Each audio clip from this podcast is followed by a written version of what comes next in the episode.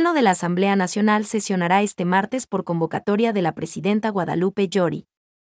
De conformidad a lo anunciado por la titular de la función legislativa, el Pleno de la Asamblea Nacional sesionará el próximo martes 5 de abril de 2022, a las 11 horas 0 minutos, como consta en la convocatoria para la sesión 771, dispuesta por Guadalupe Llori Abarca.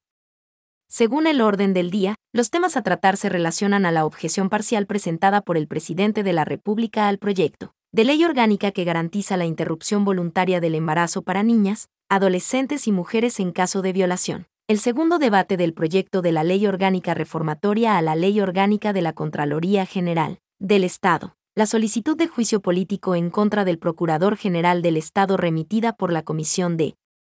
fiscalización y control político para resolución del Pleno, por no haber contado con los votos para su calificación, entre otros asuntos de interés nacional.